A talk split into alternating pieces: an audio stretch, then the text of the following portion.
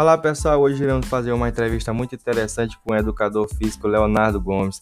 Ele que é bacharel em Educação Física pela Universidade de Selma, professor de natação, estimulação psicomotora e ginástica artística na Academia Viva Água, além de trabalhar como personal trainer e professor de triatlo no Centro Fitness 98. Acompanhe aí.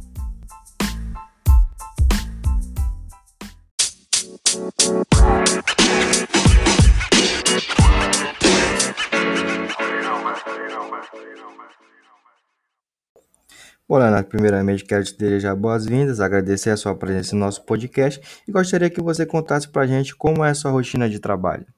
Bom, a rotina é bem puxada, né? É, para quem gosta da, da área, é, essa é uma área que requer muito de você fisicamente também, de conhecimento, mas é, é bem puxado dar um exemplo de como é assim ser educador físico? É, o que para ti te motiva? A primeira coisa que eu posso te falar é, é o amor pela, pela atividade física, né?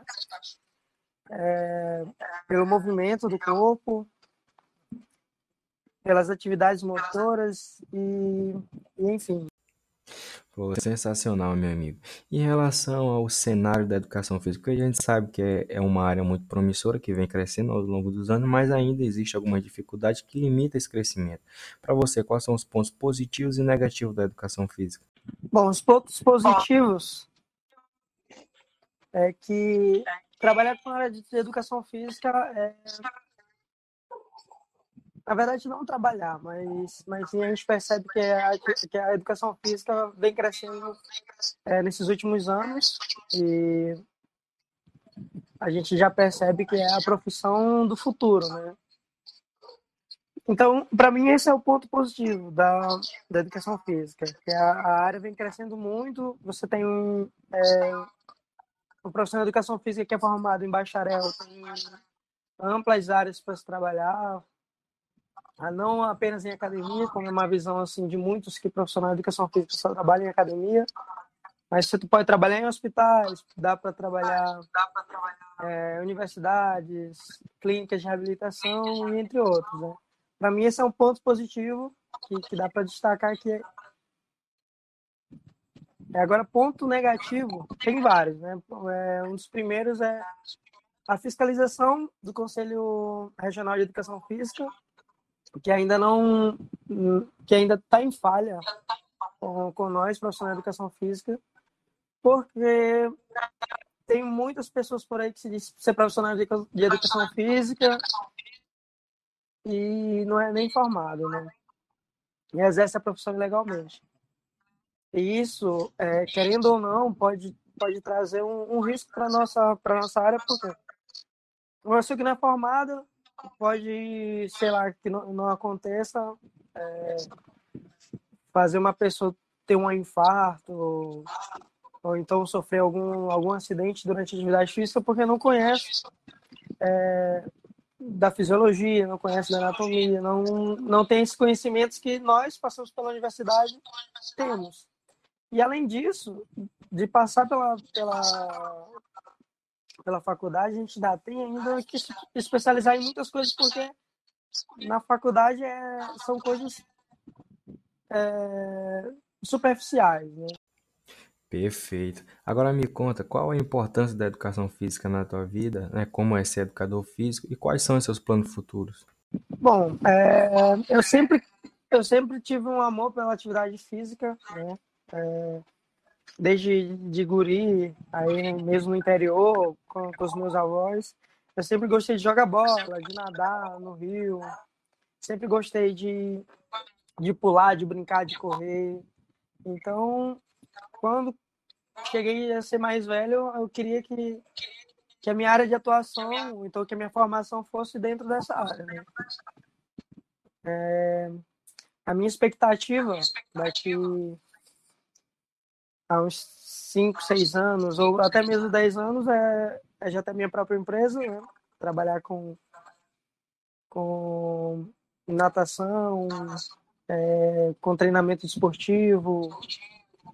É, além disso, também é, trabalhar com reabilitação física e funcional. E espero que a nossa área continue sendo a, a área do futuro, porque a gente percebe hoje em vários artigos que a atividade física melhora tudo que você pensar. Né? Se você tem algum, algum acometimento, se você tem alguma patologia, tudo atividade física resolve. Né? Você não tem restrição da atividade física. Então, cara, é... ser profissional de educação física é, ser, é, é tudo para mim. É ser tudo. Saio de casa às 6 horas da manhã, como é, e, e chego em casa, assim, chego cansado, mas chego satisfeito, né? Cara, sensacional. Então, baseado nessa perspectiva que a gente vem conversando do cenário da educação física, assim, na tua opinião, o que a gente deve fazer para melhorar ainda mais a área da educação física? É, primeiramente, o que eu sempre converso com, com a, a, a presidente do CREF, né? ou ex-presidente, não é mais a presidente, é que deveria ter uma prova é, parecida com a prova da OAB que para poder deixar que o, que o professor de educação física é, esteja dentro da área de atuação, assim, é, como é que eu posso reformular isso?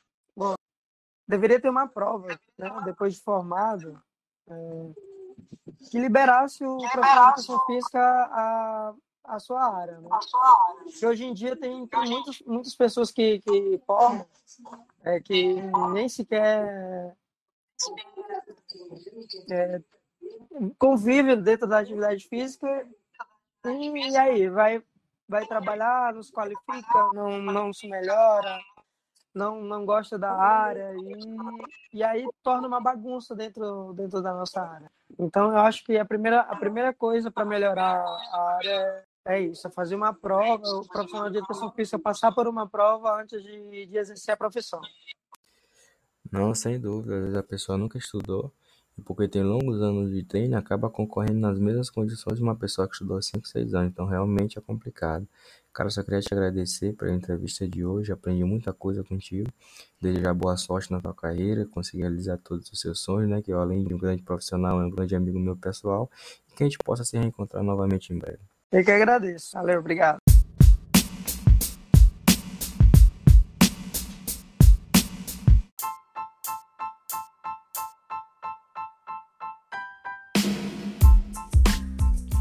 Fala pessoal, então esse foi o nosso primeiro episódio, essa grande entrevista com meu amigo Leonardo. Espero que todos vocês tenham gostado.